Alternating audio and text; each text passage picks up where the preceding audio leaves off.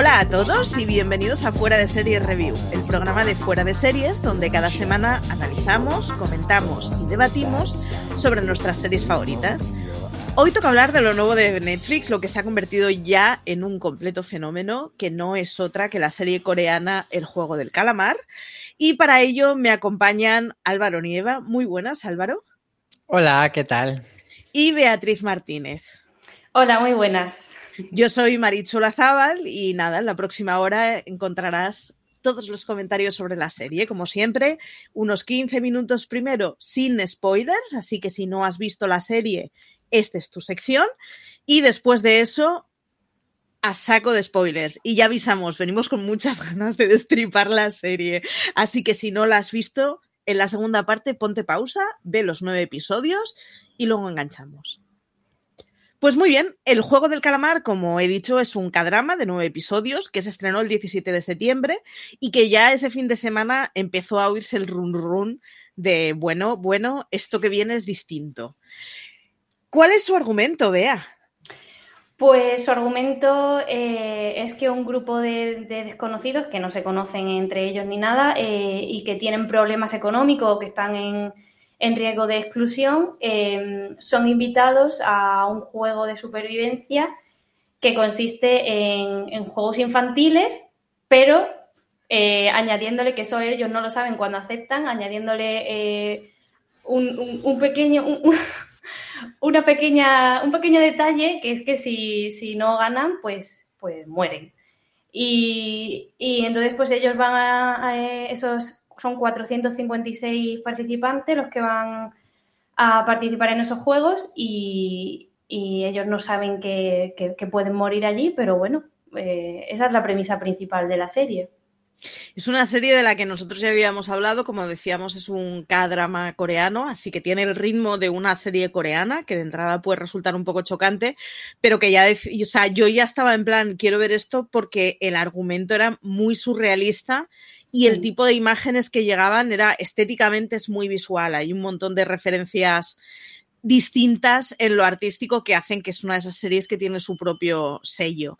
El caso es que se ha convertido mmm, todo un fenómeno. Netflix, que no suele dar muchas cifras, en este caso sí las ha dado, ¿verdad, Álvaro? O más o menos. No, sí, más o menos. No ha dicho exactamente todavía cuál es eh, la cifra, pero en una conferencia que el coceo de Netflix, se llama Ted Sarandos, eh, dio, avanzó eh, cifras de varias series y entre ellas pues se veía que la Casa Papel era de las más vistas, se veía que los Bridgerton eran la más vista de todas por ahora, pues avanzó ahí, soltó esa, esa cosita de que si la previsión iba tal cual como, como estaban viendo en los números, pues eh, el juego del calamar podría convertirse en la serie más vista de toda la historia de Netflix.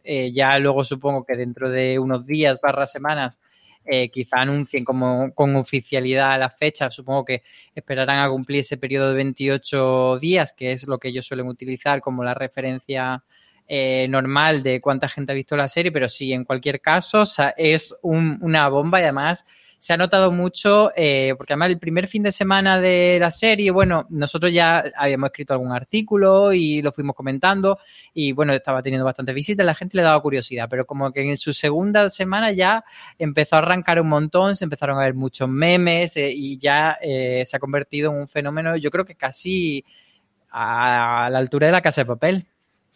Tiene una cosa muy buena y es que es una serie extranjera de un género que no solemos ver. Es decir, si cuando en You la gente la ve muchísimo, en algún momento se te acaban los artículos porque quieras que no, es de un contexto que conoces, de un estilo de serie que conoces, de un estilo de argumento que conoces. Eh, en el juego del calamar lo bueno que tiene es que esto es infinito. O sea, los hilos de curiosidades, los hilos de series parecidas, los hilos de momentos que, que te sobrecogen es que es igual, hay ideas infinitas, con lo cual, claro, eh, se, se, ha convertido en un fenómeno porque lo ve mucha gente, pero además los propios medios alimentamos ese fenómeno generando contenido con cosas. Una de las cosas que tiene además es que como estéticamente es tan potente, el número de memes es brutal. O sea, la muñeca con la que juegan en el primer juego, que es una muñeca enorme, que es... Eh, Es, Heidi malvada, ¿no? Es Heidi malvada, efectivamente. Súper alta, es una muñeca que de hecho realmente existe, es una muñeca que está en, un museo que se llama Machalán y se la han llevado y, básicamente la han metido en el juego, pero es una cosa terriblemente creepy. Pero claro, y, es creo, Marichu, en ese sentido que lo que tú dices de que crea un mundo de posibilidades, también creo que es una puerta enorme al mundo de los cadramas, que lo tenemos la mayoría de los espectadores más desubicado. Hay mucha gente que, ve cadramas románticos también, pero no tanto. O sea, esto abre una puerta. Eh, que quizá un poco se, se, dejó entreabierta con Alice in Borderland, que fue otra serie, en este caso creo que era japonesa, pero bueno, que iba un poco por el, mismo camino de, de, tipo de serie de acción mezclado con violencia, etcétera pero no llegó a ser ese fenómeno. Entonces yo creo que este fenómeno derriba una puerta a nivel global, ya no solo en cuanto a género, etcétera, sino en esa barrera mental de decir, vale, estamos acostumbrados primero a ver series solo en inglés, digamos los americanos en el mundo anglosajón. Luego con la Casa Papel, vale, podemos ver series en español, ya sea doblada o subtitulada, como la Casa Papel. Y ahora pasamos a ver a gente no caucásica de manera mainstream protagonizar una serie. Creo que eso es el, gran aporte que te a nivel industrial, digamos, la serie. Sí, de hecho, eh, en, la redacción mismo estábamos pensando en lista de, oye, ¿qué otras series se ocurren?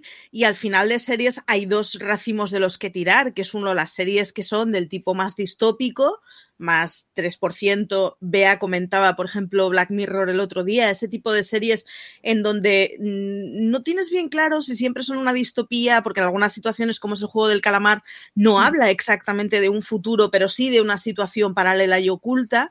Y hay otra serie de, de otro manojo de series, y es que de golpe hemos descubierto algunos, aunque hay otros muchos que ya lo habían descubierto hacia un porrón, que los coreanos y los asiáticos en general están haciendo mogollón de ficción en pelis y en series que si bien hace unos años peli japonesa de terror, digamos, como tres etiquetas, encontrábamos una cada par de meses. Y estoy hablando de años de videoclub. O sea, yo recuerdo con la cuadrilla de haber hecho algún verano de, joder, cada noche nos cascábamos una japonesa de miedo. Por cierto, llamada perdida, maravilloso. Sí, yo creo que cuando, eh, a ver si me sale el nombre, la niña del pozo, Samara, pero no me acuerdo el nombre de eh, Ring. Sí, cuando exacto, de Ring, pues sí que se abrió un poco eh, esa puerta y durante un tiempo fue como un poco tendencia pero no se ha llegado a establecer como mainstream. O sea, tampoco quiero decir que nunca hayamos visto algo coreano o qué tal, pero que como, eh, pues eso, como una tendencia global y general, eh, no eran las series que solíamos mirar, como tampoco quizá pues las africanas o las hindúes o determinado territorio. Yo creo que esto mm. hace un cambio bastante importante. Sí, es un poco lo que nos pasó con las hindúes con Million Dollar Baby, que de, repente descubrimos que, en fin, que Bollywood mueve tanto dinero como todos nosotros juntos. Y efectivamente, claro, la tradición de series coreanas es altísima. En este caso es una serie más bien distópica, pero hay un porrón de series del lado romántico que, que en fin, que es que yo, o sea, conozco a gente aficionada y constante, o sea, todas las semanas te están hablando de títulos nuevos y distintos, así que a ver si abrimos un poquito la puerta. Pregunta, puntos a favor y puntos en contra de la serie. ¿Qué es lo que ha hecho que os enganche? Álvaro. Bueno, vea, vea, tírale. no, yo es que, a ver, sin duda, eh, cuando los juegos es lo que a mí más me hacía estar ahí en la serie, eh, por cómo reaccionaban los personajes, eh, cómo eh, cómo se, digamos, se comunicaban entre ellos, como... Eso es lo que más me ha gustado. Lo que menos, eh, que yo sé que aquí me van, a, me van a caer por todos lados, es el ritmo de la serie, que me ha parecido muy lento. Pero es lo que comentabais, no estamos acostumbrados a este tipo de serie, a este tipo de ritmo. Entonces, claro, a mí se me hacía muy, como muy tedioso, muy pesado. Pero, pero sin duda el punto fuerte eh, es cuando mm, se meten ahí dentro ya dicen, eh, vamos a por todas y, cuando, bueno, cuando los juegos es que a mí es lo que más me ha gustado y lo que creo que es el punto fuerte de, esta serie. ¿En qué momento dijiste me he enganchado, Álvaro? Eh, yo creo que el primer juego es un punto determinante que sucede en el primer episodio, pero creo que en el tercer episodio es cuando ya estás totalmente dentro, porque el segundo episodio, y luego ya lo hablaremos en la parte con spoilers, me parece que da un bajón o bueno, eh, yo creo que en el tercero me enganché. Y me, y me parece un poco como a Bea, o sea, creo que, que los tiempos eh, juegan bastante en contra de, la serie porque no siempre estás arriba y sobre todo hay mucha diferencia en cuanto a lo emocionante que son los juegos. Es mm. verdad que lo otro mm, no solo está para rellenar minutos, sino también para que te importen los personajes, etcétera, pero ahí me estoy volviendo. Perdón, he tenido que parar. Es que eh, esto, esto para cuando, no, no, esto que cuando los que nos ven en YouTube tienen que estar flipando porque los gatos marichos se han vuelto totalmente locos, están haciendo el juego del calamar en directo y están saltando por encima de La Nosotros seguimos, seguimos, no te preocupes, maricho. El caso es que, que estaba diciendo eso, que, que entiendo que esas partes las que no hay juego aportan en cuanto a nivel de pues eso, de, conocer más a los personajes, de entender más su psicología y de esa crítica al capitalismo que luego hablaremos más en concreto eh, de lo que trata la serie y de, pues eso, de el retrato social que hace, pero eh, eso no quita que sea mucho más aburrida la serie cuando no hay juego. Sí, yo, yo reconozco que, o sea, a ver, todo esto metido en el contexto de ficción, que luego es cuando me decís que soy un monstruo. Pero yo siempre había dicho que si Gran Hermano fuera más extremo, lo no verías. Vamos a decir cuál. Ahora te aburre, pero si se matasen lo verías. Dilo, Marichu. O sea, a mí cuando me vendían que Gran Hermano era un experimento psicológico en donde realmente ponías a prueba la cabeza de la gente porque estaba aislada, me tentó mucho. Digámoslo así. Este es el gran hermano llevado al extremo. O sea, yo había en un artículo en que decía que esto es el castillo de Takeshi, el humor amarillo que conocimos en los 90 en España, fit los juegos del hambre. O sea, al final, cuando veíamos humor amarillo, lo que nos parecía divertido es que la gente se desnucaba no vengamos a hablar de otras cosas. Sí, pero sin morirse. Vale, pues ahora. La línea roja. Un pequeño detalle. Ahora lo llevamos a la ficción y lo hacemos un poco más extremo. Y entonces, dentro de esa ficción y de ese más extremo, claro, o sea, me, me parece entretenidísimo la apuesta esa de cuántos van a sobrevivir y por qué. Yo reconozco que mi hipótesis inicial, y no la había escrito, así que no es ningún spoiler, eh, no es lo que ocurre en el final. Así que yo reconozco que en ese sentido, o sea, es una de esas series que me ha parecido me ha parecido entretenida porque tiene ese rollo de apuesta contigo misma en donde no sabes exactamente cuál va a ser el final o hasta cómo va a ser el final de lo que te imaginas dentro de que es más o menos previsible lo que va sucediendo. Hay un girito inicial cuando están jugando al, no sé cómo le llaman ellos, creo que es 1, 2, 3 que le llaman. En Cataluña ah, es 1, 2, 3 pica pared. Ah, eh, sí, exacto. Sí, eso ha sido otra no, luz verde, luz roja. Fin de semana en Twitch. Sí. Luz verde, luz, roja. luz roja. y en mi casa reloj, reloj, la una y las dos. Para otra gente, palito inglés, pollito inglés. Pollito inglés, lo Todos los yo. nombres. En Cataluña es un, dos, tres, pica pared. pues yo, o sea, en el momento de eso re reconozco que estaba viendo la serie y la verdad es que me había olvidado un poco que la premisa ya es que es que es un Gran Prix estreno, extremo, y en el momento en que de golpe la tipa se gira y empieza a ver balas por todos lados, es como, ostras, es verdad que esto iba de gente que mataban. Eh, Marichu, parte sin spoiler estamos. Es, esto, esto, esto, sin spoiler. Así digamos. que ya esa o sea, es la es, línea. es la premisa del juego. Ese momento en el que te enseñan de verdad están matando gente fue como, ostras, sorpresón, porque no parece una serie, o sea, sí, una serie de final feliz y de transcurso muy agradable, pero no. es que el giro realmente se hace de golpe. O sea, es, en ese sentido es una gozada dentro de la ficción, de la ficción Cáceres.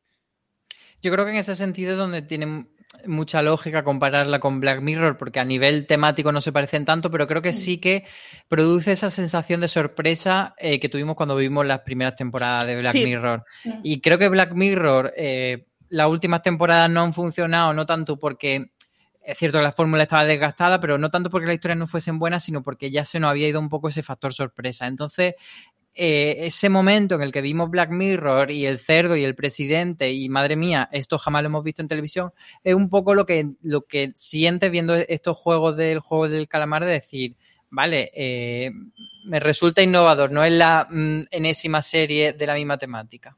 Sí, además tiene un punto que es lo que le pasa a Black Mirror, que es eh, en un episodio de Black Mirror sabes que va a haber momentos de agobio, eh, momentos que pueda haber sangre, muerte, situaciones extremas, quiero decir, algo que sea muy extremo y que se engloba, o sea, tiene cabida puramente en la ficción y no tendría cabida en el mundo real, sabes que va a haber una serie de entornos, eh, sí, un, unas pinturas que sean como muy cuidadas, ¿no? Pues si estamos hablando de una cosa cibernética futurista, sabes que va a haber mucha arista limpia, mucho plano brillante, mucho...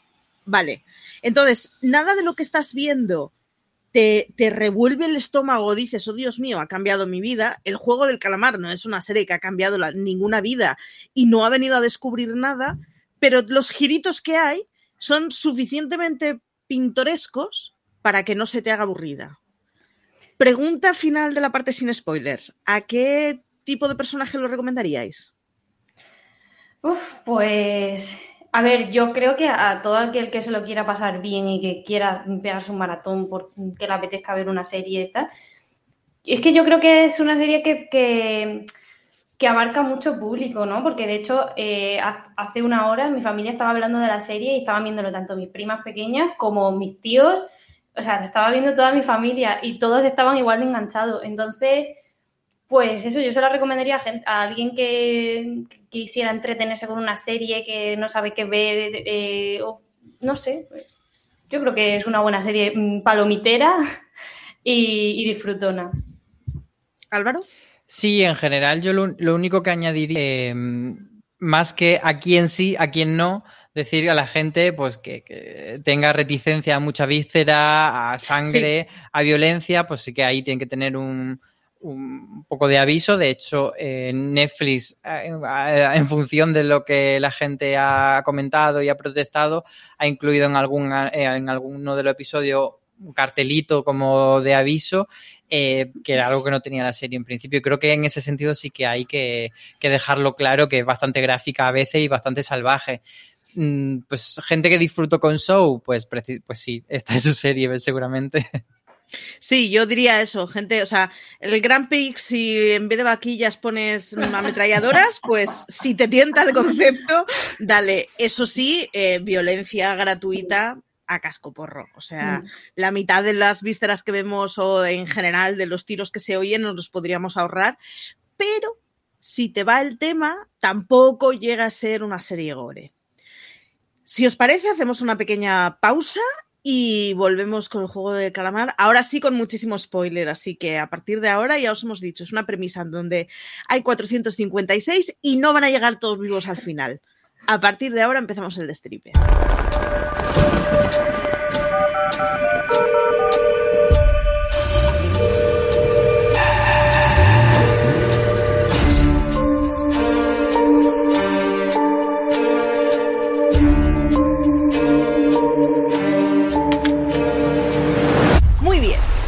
Vamos a ver. El juego del calamar con spoilers. Yo, es que además llevo todo el fin de semana comentando la serie en 40 chats paralelos en WhatsApp. Ahora es el momento. Ahora es el momento. Vamos a ver. Primero, ¿cuál es vuestro juego favorito o cómo se desarrolla vuestro juego favorito? Más que la idea del juego, en general, ¿cómo se desarrolla? Vea, venga, tírale. Mi juego, o sea, sin duda, eh, mi juego favorito es el de, el de estirar, el de las cuerdas. No sé cómo se llama ese juego, la verdad. No sé cómo se llama en español, pero el de, el de estirar. en euskera, socatira, en castellano ni idea. bueno, pues socatira me vale. Eh, pero yo creo que también porque era el más cercano, el que yo reconocía, porque yo eso he jugado cuando era pequeña. Entonces, eh, los otros me han llamado la atención, sobre todo el primero me gustó y el de los cristales también me, me llamó mucho la atención pero el de las cuerdas fue el que más tal porque sabía cómo era, cómo se jugaba y, me gustó cómo, cómo, cómo reaccionaron ellos ante eh, que tenían como digamos el equipo más flojo eh, y cómo se unieron eh, con, el, con el consejo que dio el, el, anciano ante, ante bueno pues esa desventaja que contaban ellos. Álvaro. Pues yo creo que en ese es en el que mejor está desarrollado el, explicar cómo la estrategia también sirve y que no es solamente un poco un juego de suerte, etcétera. Y creo que los tres que ha dicho Bea son los mejores. Evidentemente, el de chupar la galleta y el de, y el de ¿cuál era el otro? El de las canicas, pues son bastante bajones respecto al otro que son mucho más espectaculares. Yo me quedaría con el primero y sobre todo eh, con el de los cristales. Eh, aparte que yo soy una persona eh, que en esas situaciones le da mucho yuyu el, momento del abismo y ese vértigo, entonces yo estaba ahí agarrado al sofá que no podía, y, pero me parece muy chulo eh, también cómo se plantea lo importante que es elegir el orden y un poco ese azar que, te puede colocar en una situación de ventaja o de desventaja y todos esos dilemas morales que van saliendo durante ese juego, además de la satisfacción de que ese gran villano del tatuaje en la cara nos lo cargamos y de paso nos cargamos también a la señora loca, que, era muy graciosa, pero también muy cargante, así que fue un, dos por uno. Yo reconozco que el momento es en que se cargan a 200 tíos del tirón. Eh, me, es muy bestia, En la ¿eh? primera prueba es como, joder, que esto va en serio. o sea, aquí no vamos a ir de uno en uno. Pero luego además es que me gusta mucho la sala en la que se desarrolla la primera prueba, porque eh, si os dais cuenta es una serie que absolutamente todo ocurre en interiores, como podía pasar en Cube o en cosas parecidas, pero que sin embargo tiene salas, tiene salas que son suficientemente luminosas como para que te dé la falsa sensación de que no estás encerrado.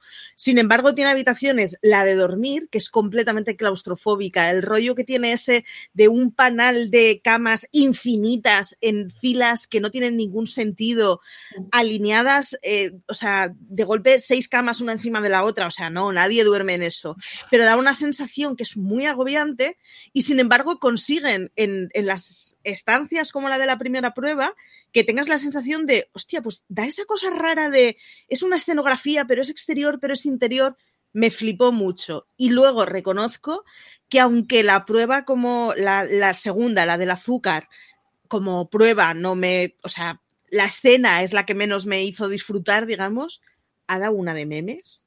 O sea, cada vez que me llega un meme con esa, me parto. O sea, no lo puedo evitar. O sea, me hace, o sea, me parece graciosísimo cada vez que me viene un meme con esa. Y me parece que es de esas, esa y la mirada de la muñeca de la primera, del primer juego, dentro de dos años nos seguiremos descojonando cuando aparezca un, un circulito de azúcar con un alfiler. O sea en ese sentido, la serie lo consigue muy bien. Eh, icono, icónicamente, o sea, iconográficamente está muy bien encontrada. De hecho, este fin de semana leía varios artículos eh, haciendo semejanza entre el traje de los controladores con el tipo de estrategia que llevó Netflix con la casa de papel, que de golpe las máscaras de Dalí se hicieron famosísimas. Hoy leía a alguien decir, ¿no? En los Wish y en, en los Alibaba y en general todas estas plataformas de compra barata tienen que estar fabricando máscaras del juego del calamar como si no hubiera un mañana. Sí, además que como en plan de que quedan no sé cuántos días para Halloween, menos de, o sea, es este mes, hay que ponerse Hay que hacerlo ya. El traje rojo que te sirvió para la casa de papel con una mascarita donde haya un icono de la PlayStation. O sea, nada más fácil.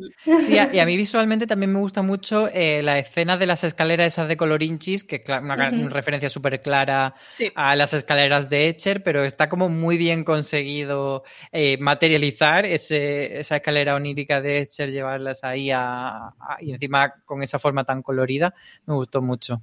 Además sí, que te lleva, te, te, lleva mucho a, a, eso chiquipar de que va muy bien con el, con el rollo de la serie de estos juegos infantiles. Te iba a decir precisamente eso, que es que el haber escogido unos colores flúor hace un rollo psicodélico que Escher en su momento molaba mucho, pero ahora digamos que tenemos muy superada ese tipo de geometrías imposibles porque hemos visto muchas, pero claro, en el momento en que lo pones con unos colores flúor es como, vale, es lo mismo, pero no exactamente y mola muchísimo, la verdad.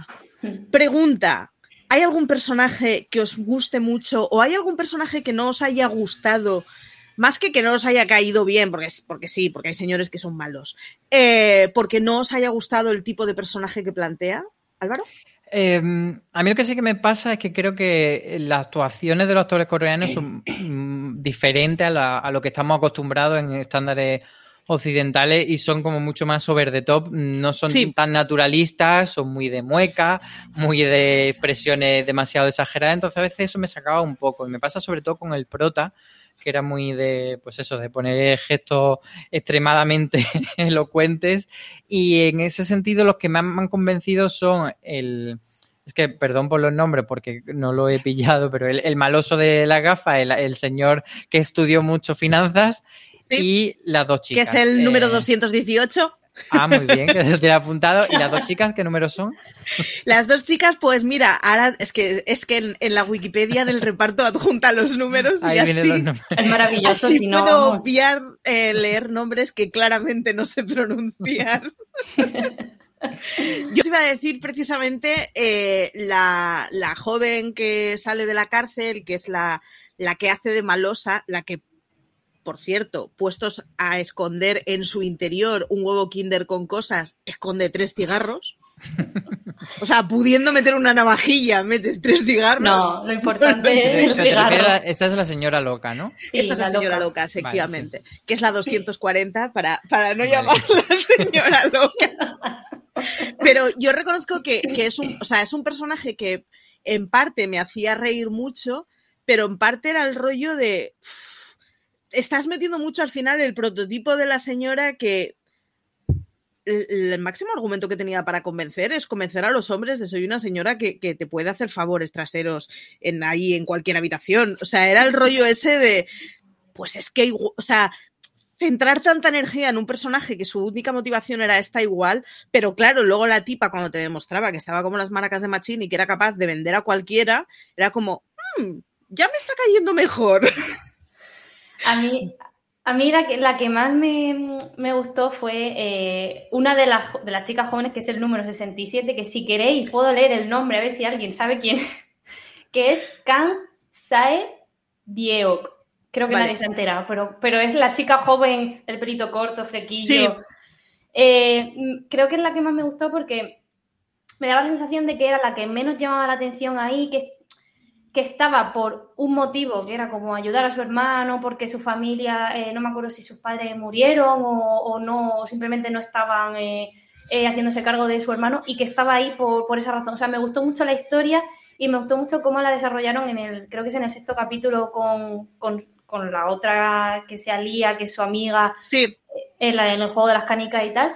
Eh, y, me gustó mucho cómo desarrollaron esa historia. Entonces, esa es la que más me gustó. De, Además, es que con este personaje conseguían explicar que era una tipa a la que no le interesaba a nadie y se preocupaba solo de ella porque tenía una motivación razonable. Y es que su motivación, a fin de cuentas, era que había tenido que exiliarse, huir como podía. Eh, la vida la había tratado muy mal y lo único que se podía permitir es intentar sobrevivir ella. Pero no lo hace de una forma mezquina ni lo hace teniendo el patrón de eh, mujer florero interesada que al final resulta que es una víbora, sino que simplemente era una persona que casualmente es chica que está muy jorobada y tenía que tener un instinto de supervivencia extremo, pues porque eso, porque es una, es una posta adolescente sola con un niño que, está en un orfanato. Pues entiendo que llega un momento que diga, pues yo lo siento, pero no me preocupo de mí.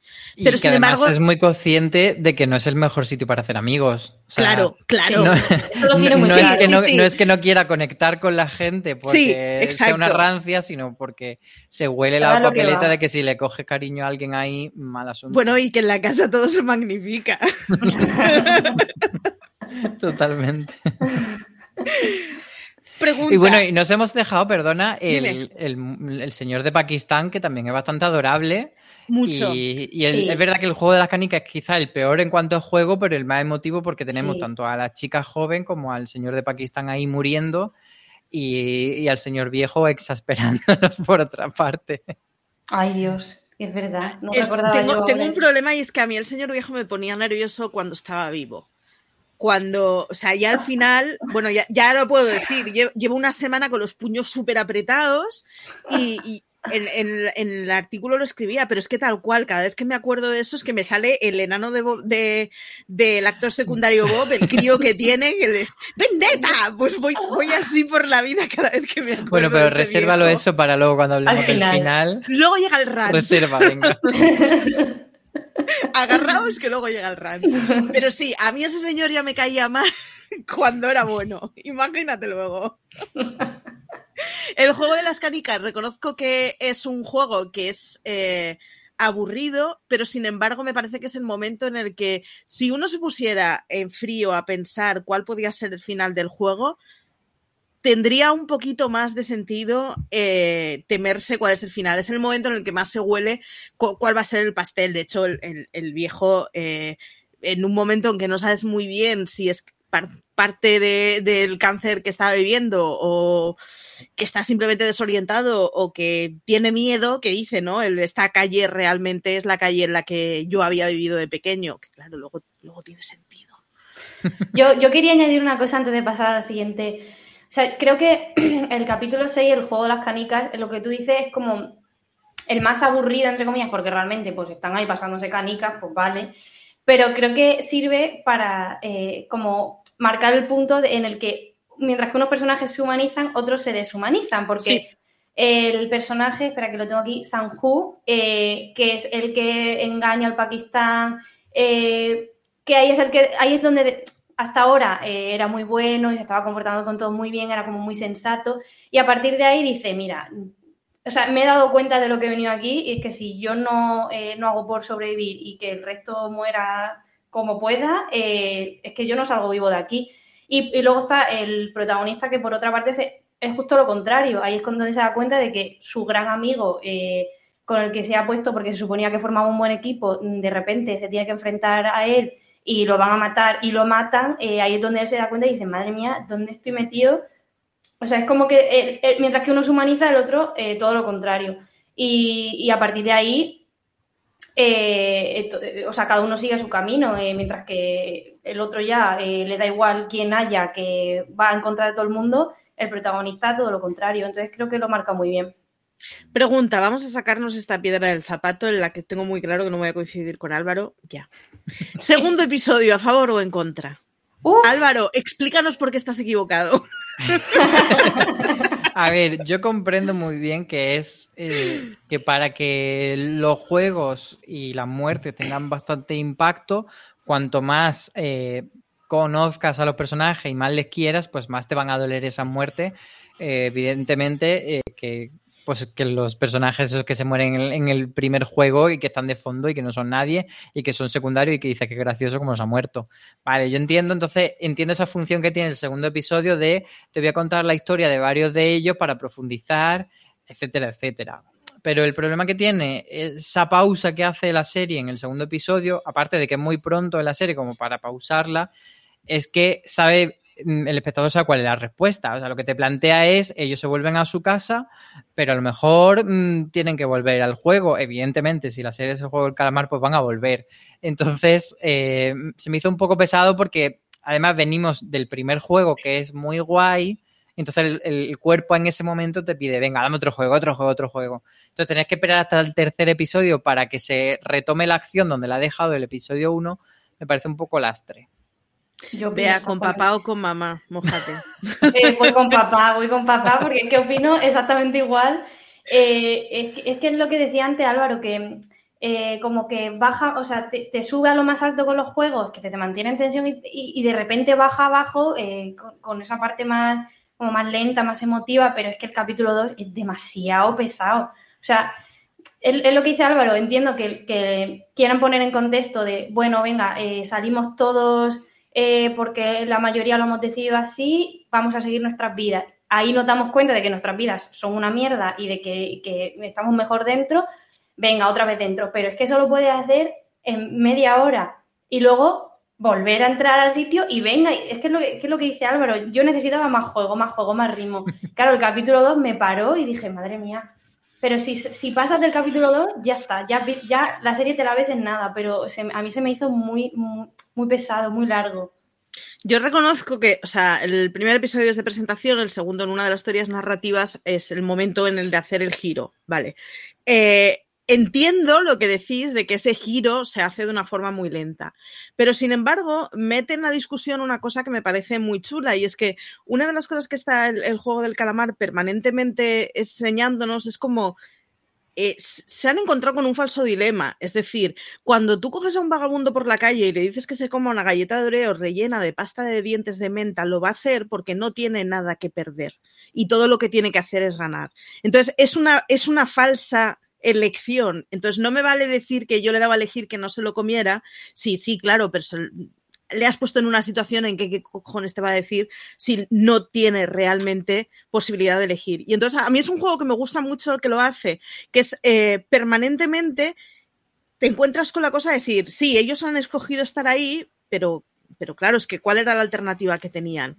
Entonces, al principio dicen que sí, pero realmente no son conscientes ya que están diciendo que sí. A partir del segundo episodio es donde ellos son muy conscientes de que se están jugando. Entonces, me mola el que constantemente te, te, acaba poniendo en esa situación de es una elección, pero no, es una elección, pero no.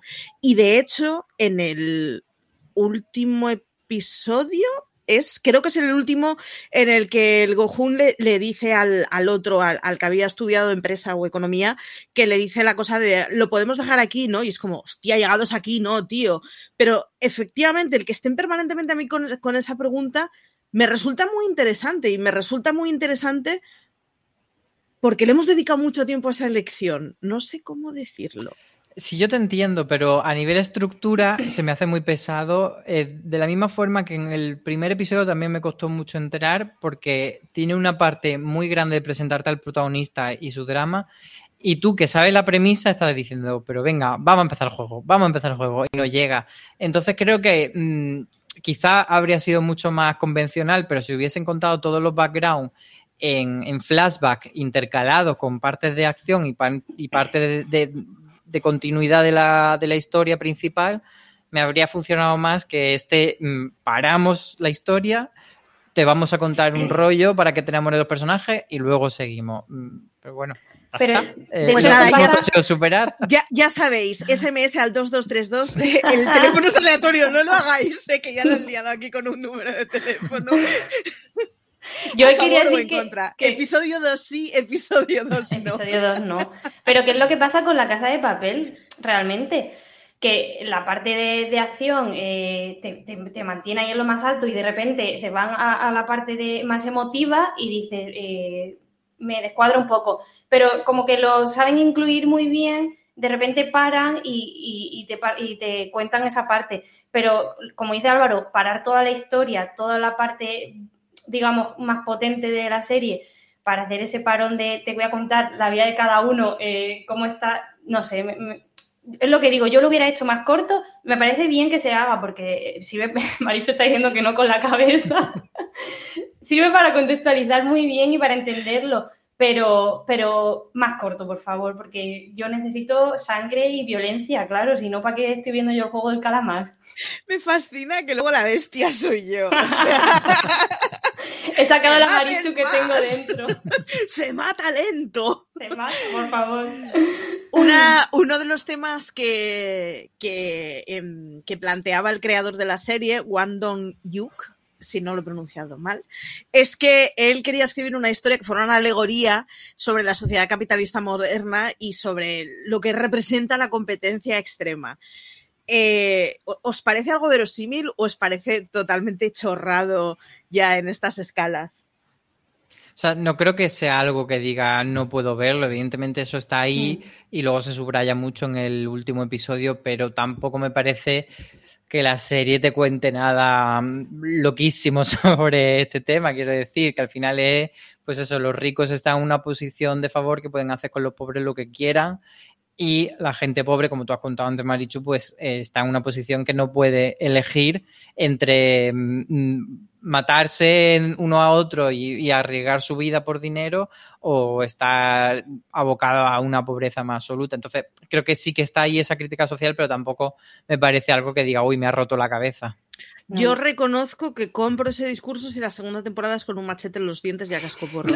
O sea, si, si, nos plantean de, bien, esta es la premisa, ya lo vamos a ver, ¿qué es lo que pasaría en una distopía? si nos dieran a nosotros los millones. vamos a ver. Pero, de, de, hecho, una de las cosas que, que me ha molestado un poco, o sea, vamos a ver El juego del calamar se ha puesto de moda. Lo que pasa cuando se pone de moda es que al segundo siguiente hay un montón de gente diciendo que no entiendo por qué se pone de moda esto. Entonces, uno de los discursos que cada vez estoy encontrando más en mi Twitter, que no quisiera yo meterme con la gente a la que sigo, pero es un poco propenso, digamos, a que pasen este tipo de cosas, es que me estoy encontrando un montón de gente incluyo que he recibido WhatsApps este fin de semana de gente que no me escribía desde noviembre de 2020 para decirme, pues yo no creo que sea tanta cosa, que es que eh, no nos tomemos muy en serio este tipo de crítica. O sea, sí, pero que al final estamos hablando eso, de, del Grand Prix, pero en vez de con vaquillas, con ametralladoras. Que lo que tiene es que es una serie y que es entretenida, que es bonita estéticamente y que es muy cafre, con lo cual resulta divertida de ver. Pero tampoco le pidamos que esto nos vaya a hacer un ensayo de Kropotkin, porque no va de eso tampoco. No, no, no nos va a cambiar la vida, desde luego.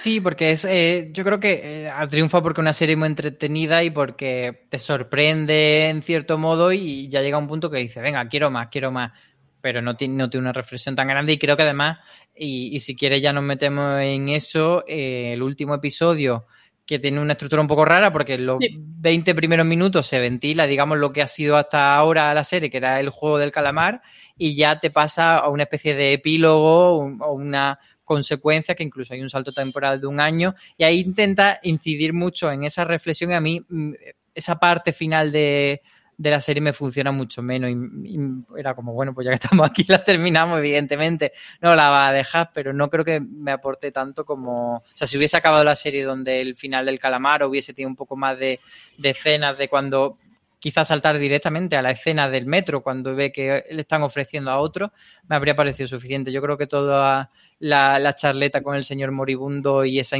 intento de reflexión se me hace un poco que bueno, pues vale, ¿Cómo te ha entrado a ti el final, Bea? Uf, me ha decepcionado, me ha decepcionado. ¿Sí? Sí, porque, porque es lo que, es lo que dice Álvaro, y cuando termina el juego, digo, bueno, ya se ha ido la parte que a mí más me gustaba, que eran los juegos, vale. A ver qué pasa ahora, quién hay detrás de todo esto, porque todavía no sabemos. Y cuando de repente me veo al señor ahí, yo digo, pero bueno, pero es que no entendía nada. Y, y él, lo que comenta Álvaro, que yo creo que eh, intenta dejar claro eh, esa idea de, los ricos y los pobres y las diferencias, las desigualdades en este sistema y tal, eh, pero creo que ya queda claro a lo largo de toda la serie lo que pasa con, con, esta desigualdad. No hace falta que venga el señor mayor a contarme que lo ha hecho por, porque es rico y no sabía qué hacer con el dinero. Por, Vaya tela, por cierto.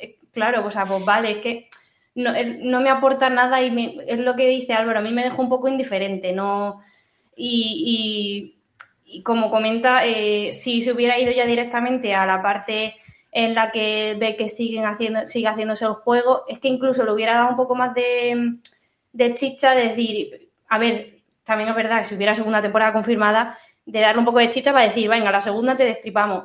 Lo ha, lo ha cerrado bien, pero creo que no aporta especialmente nada importante.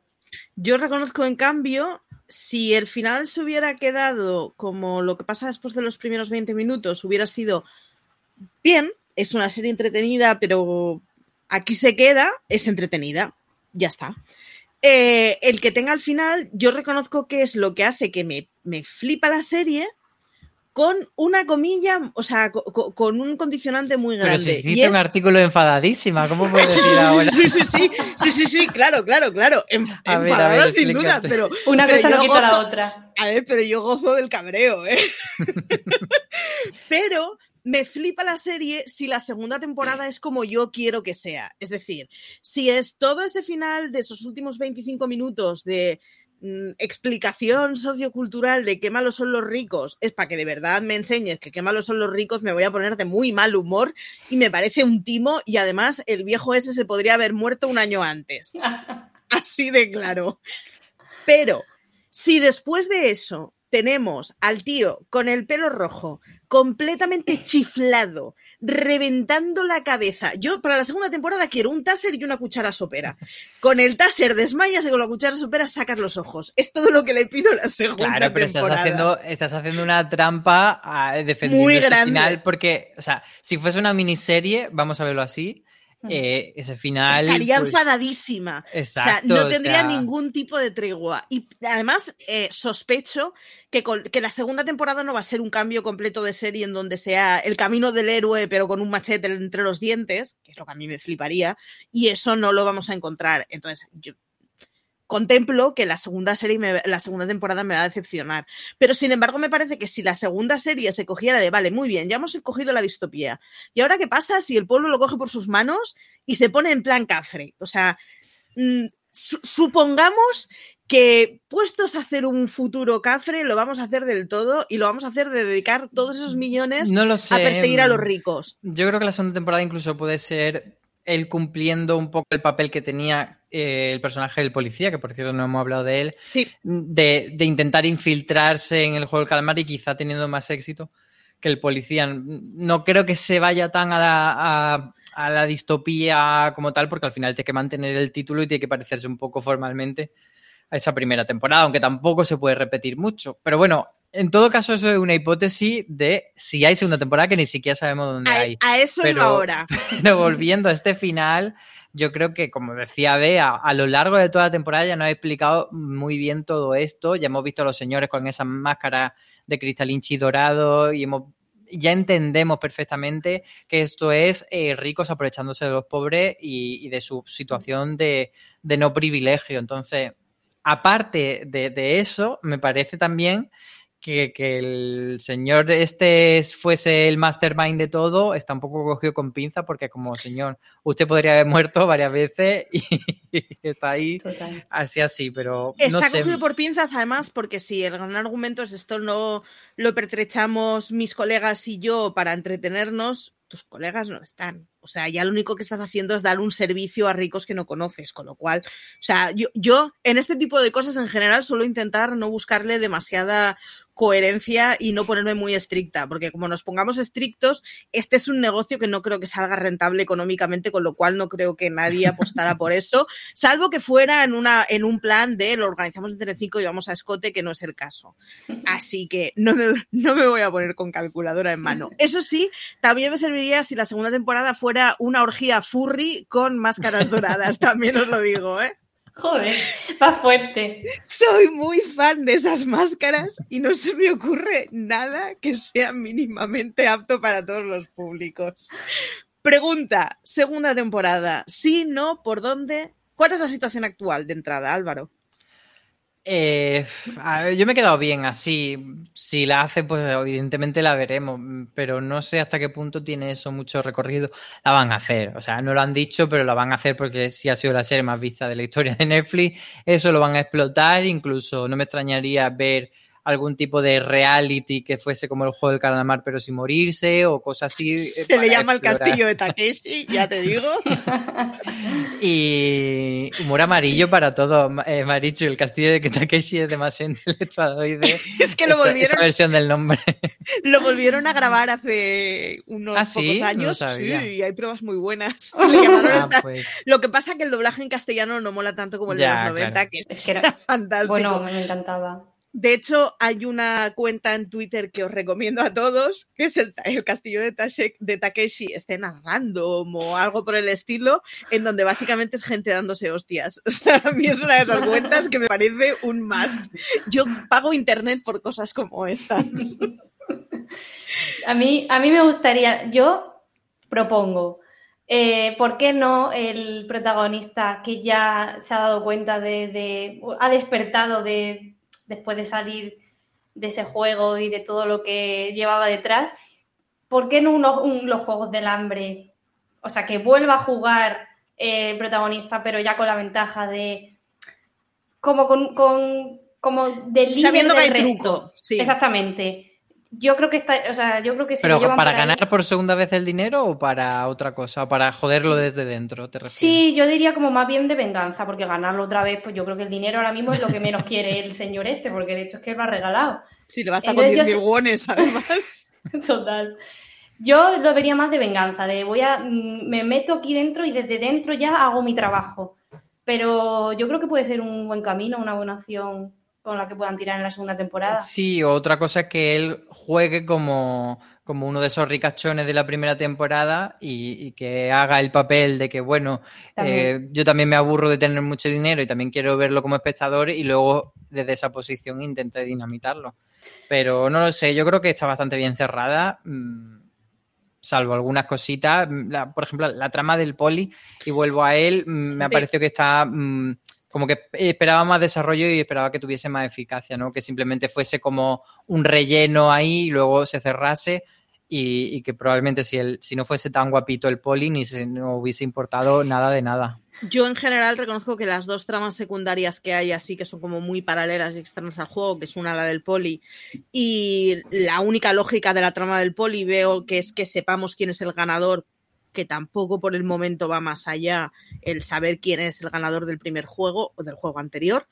Y por para saber quién era el señor de la máscara, pero vamos que tampoco. Sí, por, eso digo, por eso digo que es pues el que ganó el juego anterior y es su hermano, y, pero tampoco me parece que sea tan colorido como para que hayamos tenido que comer toda una trama para eso.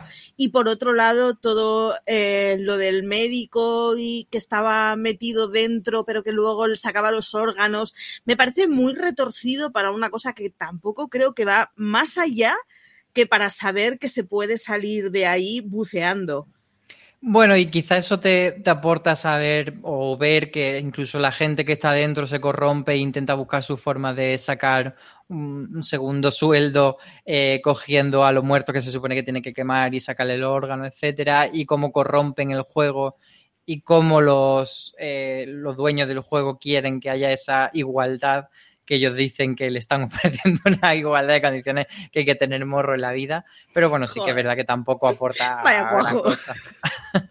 Vaya cuajo. En fin, eh, vamos por los 50 minutos. Más o menos lo hemos repasado todo lo del guion.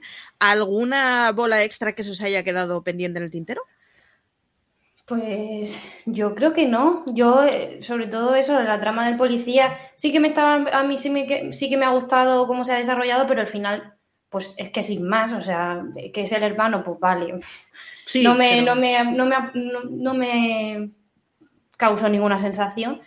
Y, el resto yo creo que lo hemos repasado más o menos todo de principio. Sí, yo lo único que diría es eso, que, que no considero que sea una serie tan importante, tan imprescindible, ni una serie que sea ni muchísimo menos la mejor de Netflix, pero entiendo ese fenómeno y entiendo que también la gente se ha sumado a, bueno, que como que hay un fenómeno que es eh, tirar por lo exótico, por lo diferente y, y, me parece que es un buen ejemplo de cómo está cambiando la mentalidad del espectador global ahora, que si hace unos años solo se consumía en Estados Unidos productos estadounidenses, incluso que con las series australianas o británicas que tenían el mismo idioma para que triunfase en Estados Unidos era necesario que hiciesen un remake y ahora de repente el público está diciendo todo lo contrario, es decir, eh, no necesito que todo esté ambientado en Alabama o en Nebraska, sino que me parece chulo eh, ver eh, caras, voces, interpretaciones,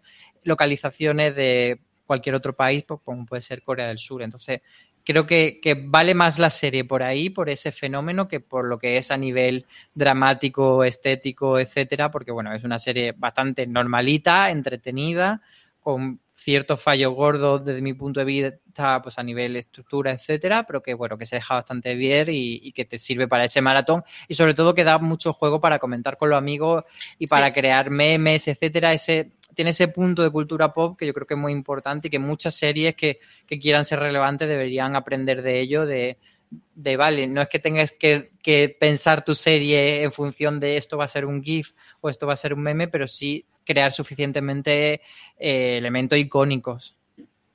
Yo, de hecho, voy a decir una paletada y cafrada enorme. Eh, igual que cuando piensas en vértigo, piensas en una escalera, en un campanar, en, un, en, ese, en ese tipo de imagen. Vale, ahora salvando 100.000 distancias, no estoy diciendo ni de broma que el juego del calamar pueda ser como vértigo, pero que el hecho de que tenga una imagen tan potente es lo que va a hacer que dentro de dos años, si a mí me vuelven a enseñar la cabeza de la niña esa haciéndome una broma, voy a entender la broma. Y eso le juega muy a favor.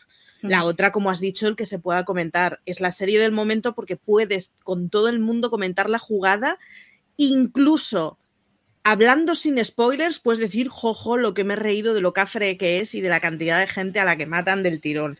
Entonces, te permite tener una conversación que no es lo que pasaba un poco con House of Cards y las bromas del metro. Ese rollo de, puedo eh, hacer algo que tú y yo estamos entendiendo qué es lo que estamos diciendo. Dicho esto, efectivamente, creo que recordaremos la serie dentro de muchos años con un poco de suerte si sirve como punto de lanza para empezar a ver más. Así que una cosa que ver sobre esto que has dicho de, de, que van matando gente muy rápido. ¿No os parecía que mataban a demasiada gente en plan de que no llegamos al final, chicos, que quedan ocho episodios y a mí me mata un montón. Yo no, todo no, he, no he, querido, no he querido revisarlo porque ya lo que me faltaba, ponerme a contar muertos. Pero eh, ayer me decía un colega que, que su marido estaba súper enfadado porque que no cuadraban los números. ah, eso no lo sé, pero... no me voy a dedicar a comprobarlo. Muy pocos. Pero es que son muchos, o sea, en el primero matan a muchos, pero es que son 456 personas las que juegan. Entonces, si matan a 200, es que, quiero decir, quedan muchísimos todavía. Pero yo decía, pero ¿y cómo, ¿y cómo hacen para...? Porque claro, tú imagínate que se quedan en el, tercer juego o en el cuarto, se quedan con cuatro, porque el resto son tontos. Ah, bueno, sí, sí, sí, sí. Tiene, o sea, toda la serie tiene un montón de truquitos de, ah, querido, pero ¿por qué te han dado los números? Porque si no, ibas tú a ver cómo hacías esto, ¿eh? Sí, curiosamente llegaban múltiplos de 10 a una prueba, luego llegaban pares, tal, Tal cual. Yo por eso digo, en todas estas cosas, con este tipo de series, I want to believe. O sea, es otro tipo de coherencia la que le pido. Sí, bueno, porque podemos entender que tenían el plan B por si llegaba más gente, menos gente, en fin, bueno. A ver, a ver tú imagínate la prueba de la cuerda si hubiéramos quedado cinco. ¿Qué hacemos aquí? claro. en fin, deciros que os paséis por fuera series.com barra series barra el juego del calamar que tenéis un montón de artículos que podéis ver de la serie y que, bueno, pues no sé si se irán generando o no, pues al final, si la serie seguimos hablando de ella durante mucho tiempo, pues supongo que acabaremos generando contenidos para hablar de ella y de las últimas conversaciones. Álvaro, que muchísimas gracias por haber estado eh, aquí con nosotros. A ti por conducirnos. Que muchas gracias, Bea, por estar aquí contando señores que mueren a kilos. Nada, gracias a vosotros. Y que nada, que a todos los demás que ya sabéis que podéis eh, escuchar nuestro contenido en Apple Podcast, en iVoox, en Spotify o en tu reproductor de confianza, que de lo normal podéis leer nuestros artículos en fuera de series.com y que en todas las redes sociales nos encontraréis como fuera de series. Así que nada, mm, muchas gracias por habernos acompañado hasta aquí y como dice siempre CJ, tened mucho cuidado ahí fuera.